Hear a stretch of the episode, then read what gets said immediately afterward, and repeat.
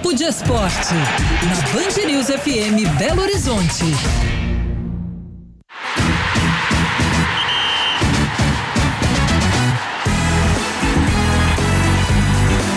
É hora do Papo de Esporte na saideira do Band News Minas, segunda edição. O André Salles já participou com a gente falando é, desse embrólio, né, envolvendo Cruzeiro, Atlético, Mineirão, Governo de Minas na no calendário de jogos, né, e nas condições comerciais oferecidas pelo estádio.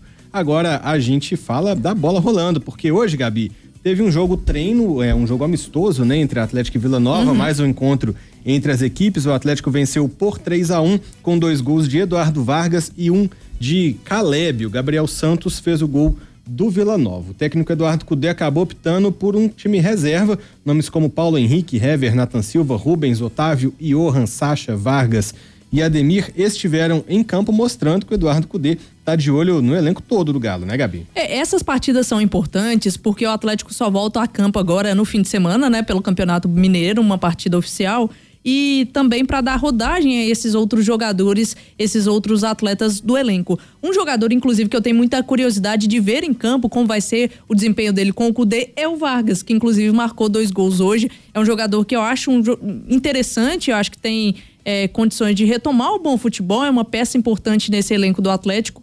E eu acho que essas oportunidades em jogos treinos, que a gente sabe que são um pouco mais tranquilos, por assim dizer, mas é importante para dar ritmo para esses atletas, pensando que a temporada do Atlético é muito intensa também, né? Tem disputa de pré-Libertadores, é, o próprio Campeonato Mineiro, depois Campeonato Brasileiro, se avançar na Libertadores também, fase de grupos, Copa do Brasil. Então, o time do Atlético precisa desse elenco em forma e todas essas peças à, disposição para poder, então, é, ter boas atuações e um ano melhor do que foi o de 2022. Então, acho que é importante movimentar, buscar a realização dessas partidas para dar um pouquinho de ritmo também, dinâmica para essa equipe. E Favarini, eu queria só ouvir de você um pouquinho. Hum você que conduz o Papo de Esporte, mas eu tô te cortando, né? Opa! Gente. É, a gente falou do Mineirão aqui com o André. Eu queria ouvir um pouquinho de você. O que, que você acha desse, dessa polêmica, desse impasse envolvendo aí o gigante da Pampulha, né? Acho que é importante também ouvir um pouquinho de você. Eu acho que foi muito importante o Ronaldo ter se pronunciado da maneira que ele se pronunciou ontem, né? Dando de fato é um posicionamento oficial do Cruzeiro de rompimento com o Mineirão, rompimento com a Minas Arena, desse, com essas movimentações é, estranhas, né, que a gente tem visto na, nos últimos meses até, o Samuel Lloyd, a gente trouxe isso na semana passada, uma entrevista dele dizendo que o Mineirão é, teve a maior arrecadação da história do estádio com eventos fora do futebol. É, isso tudo causa um pouco de estranhamento, porque a gente sabe que, assim como todos os setores da nossa sociedade, o Mineirão também precisa se recuperar economicamente pelos impactos da pandemia. Vamos lembrar que a gente ficou vários meses com, com futebol hum. sem público, então o Mineirão teve as suas receitas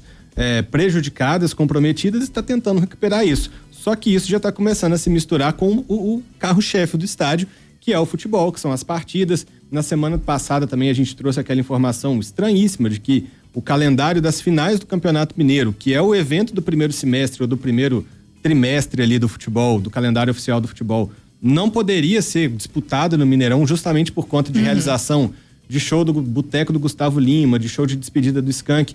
Então isso tudo causa muita estranheza. Essa relação comercial entre Cruzeiro e Minas Arena também há muito tempo ela está estremecida, até antes da época do Ronaldo Fenômeno, o Cruzeiro já reivindicava condições melhores comerciais para continuar jogando no estádio. E o Ronaldo jogou essa carta que foi muito bem jogada, na minha opinião, de falar: não, então nessas condições nós não vamos jogar no Mineirão mais. No dia seguinte, o Mineirão se pronuncia dizendo que vai procurar de novo o Cruzeiro e eu acredito que em algum momento, eventualmente, as partes vão chegar sim a um acordo, Gabi. A torcida do Cruzeiro está muito motivada, muito é, ansiosa para nesse hum, retorno claro. à Série A poder é, jogar de novo do Mineirão, poder encher o Mineirão e, e, fazer a mesma festa que fez no ano passado. O Cruzeiro teve uma média de público impressionante, o torcedor foi um fator muito determinante no acesso do Cruzeiro. Eu acredito que os torcedores querem agora levar essa festa para a primeira divisão do Campeonato Brasileiro, quando o nível é muito maior, o time está muito melhor, os adversários também serão muito melhores. Então, acho que foi importante o Ronaldo ter se é, pronunciado do jeito que se pronunciou ontem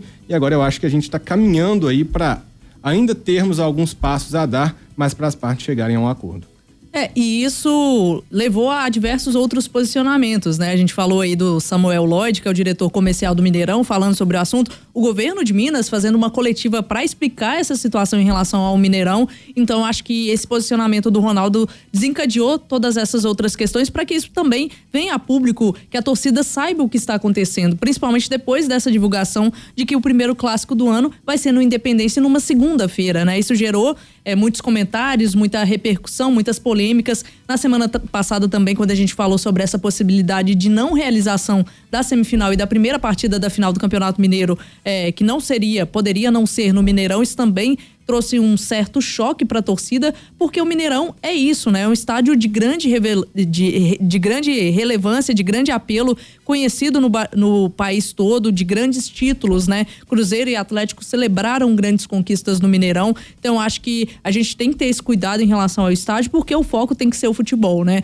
Não dá para o foco de um estádio ser eventos. Então, eu acho que é importante falar sobre isso, é importante acompanhar e, e é importante que Mineirão, Cruzeiro, Atlético, governo de Minas, todos se posicionem em relação ao assunto para que a gente chegue realmente a uma resolução que seja satisfatória para todas as partes. E lembrando que o Mineirão já tem um abacaxi grande aí, né, nas mãos, que é o Atlético estar deixando o Sim. estádio, porque vai inaugurar a Arena MRV, já está programado ali que a partir do meio do ano o, o novo estádio do Atlético é seja de fato aquele que vai receber a maioria dos jogos do clube. Agora, Gabi, amanhã tem a final da Copinha, né? Sim. Tem América e Palmeiras, três e meia da tarde.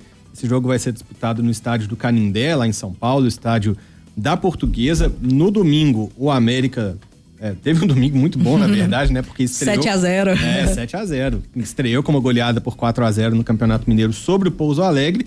Depois venceu o Santos por 3 a 0 O América, apesar de eu achar o Palmeiras bem favorito, que para mim até com alguma folga foi o, o time que melhor jogou essa Copa São Paulo, o América tem apresentado um futebol legal também, né, Gabi? Tem chance. É, fez uma grande competição até aqui, né? Conseguiu bons resultados, uma boa atuação também nessas partidas.